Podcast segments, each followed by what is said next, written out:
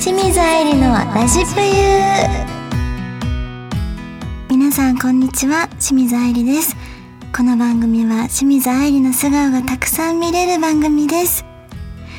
なんと今回で清水愛理のラジプユ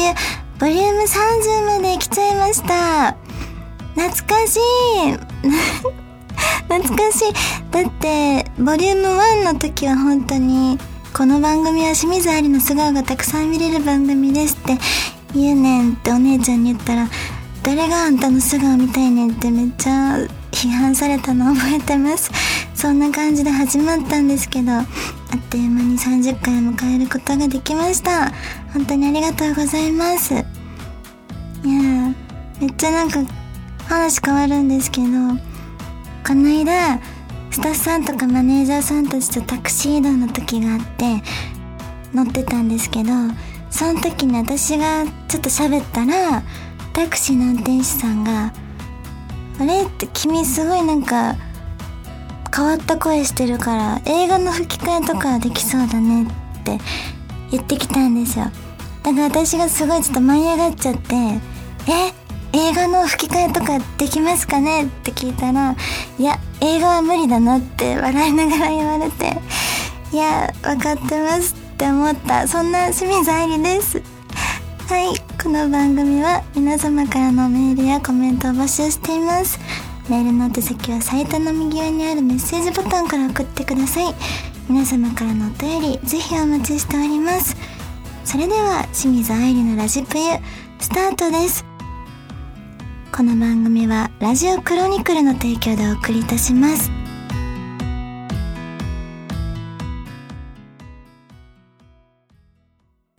田中商会では人材を募集しています。一般事務職やプログラマー SE などの専門職で私たちと一緒に働いてみませんか？詳しくはサイトの一番下採用情報からお問い合わせください。ないものは作ればいい。田中商会。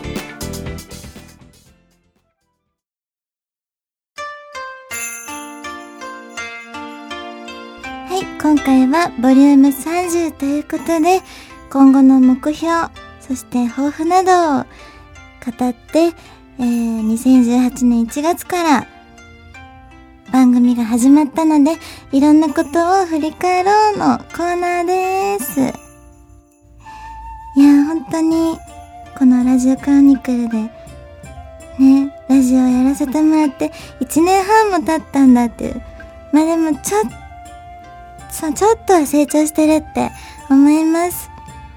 でも本当にこの1年半はこのラジオだけじゃなく確実にね濃い日々だったなってすごいいろんな経験させてもらって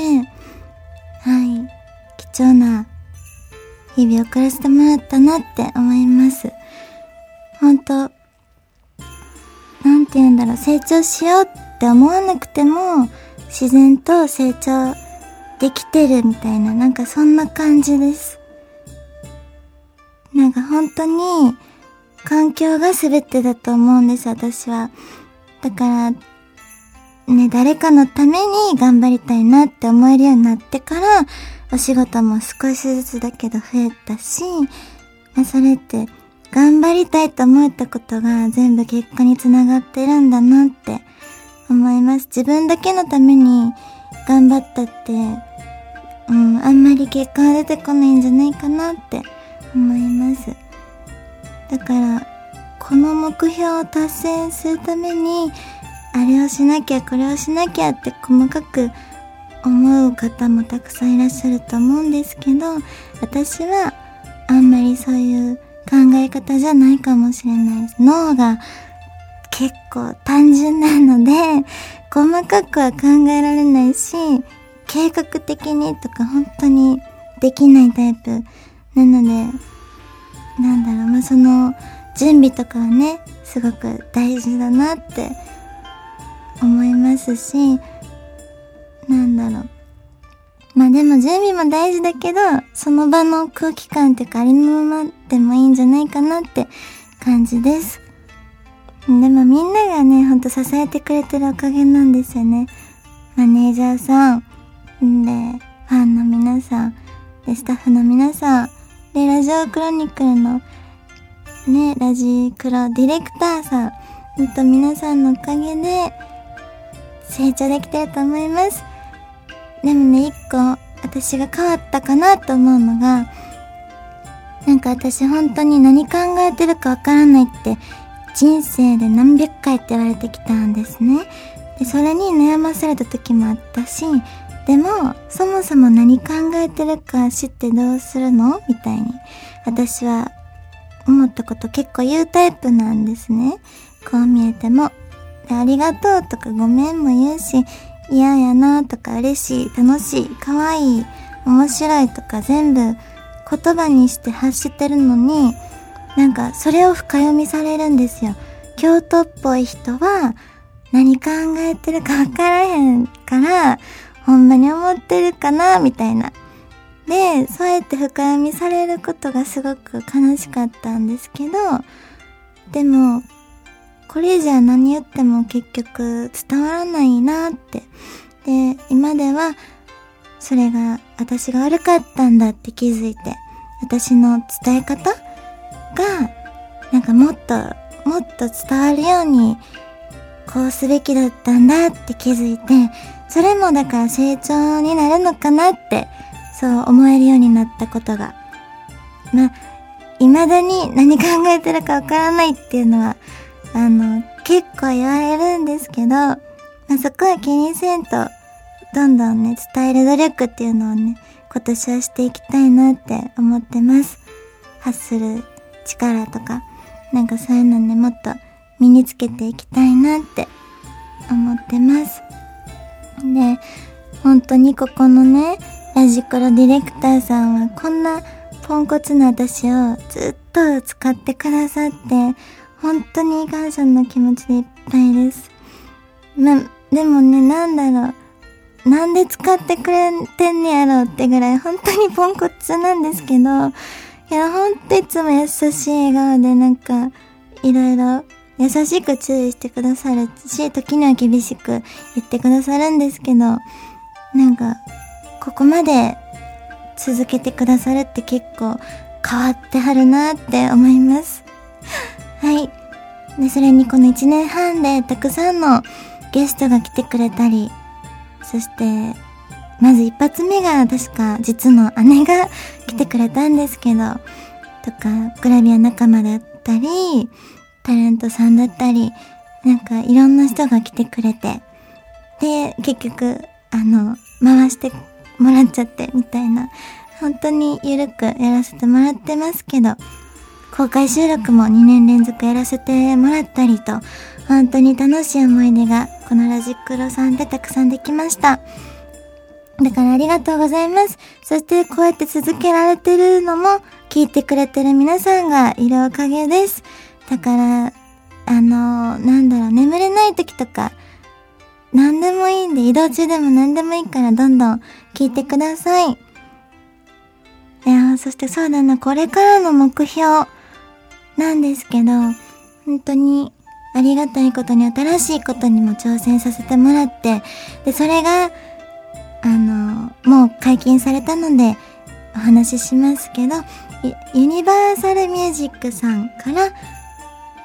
ー、楽曲、関西弁あいうえおっていうのが出させてもらったりしたんですね。で、そういうのも本当に絶対今までだったら、っていうかもう、絶対考えられないことだったし、ファンの皆さんも絶対誰も予想できなかったと思うんですよ。なのに、本当に、そのたくさんの最強のね、スタッフの皆さんが、と一緒に、なんだろう、作り上げた楽曲になってるので、ほんとたくさんの方に聴いてもらえたら嬉しいです。私もね、あの、今、今っていうか しょっちゅう聞いてます。自分の声聞くの恥ずかしいって最初なってたけど、意外と慣れるもんですね。なんか面白くなってきちゃって普通に聴けるようになりました。はい。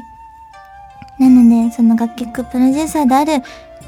水曜日のカンパネラさんのケンモチさんのおかげでもあります。あんなかっこいい楽曲を作っていただいて、本当にありがとうございます。はい、こんな感じで、成長はまだまだ遅い清水愛理ですが、これからも見守っていてもらえると嬉しいです。えー、よろしくお願いします。以上、えー、清水愛理の1年半ぐらいを振り返ろうのコーナーでした。ありがとうございます。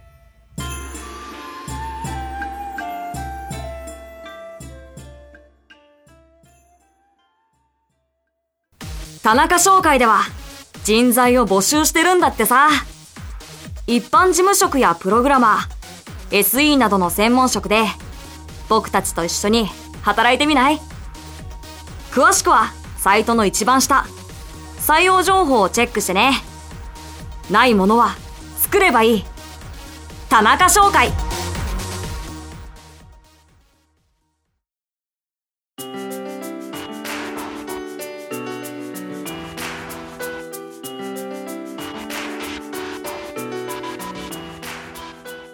清水愛理のラジプユ、そろそろエンディングのお時間です。まず告知からさせてもらいます。えっ、ー、と、まず8月ですね。たくさんの来店イベントがあります。皆様ぜひツイッターをチェックしてください。ツイッターとインスタグラムのストーリーに、あの、告知しているので、見逃さないようにお願いします。たくさんの方が会いに来てくれるの待ってます。そして、えー、セカンド写真集、徳がただいま発売中です。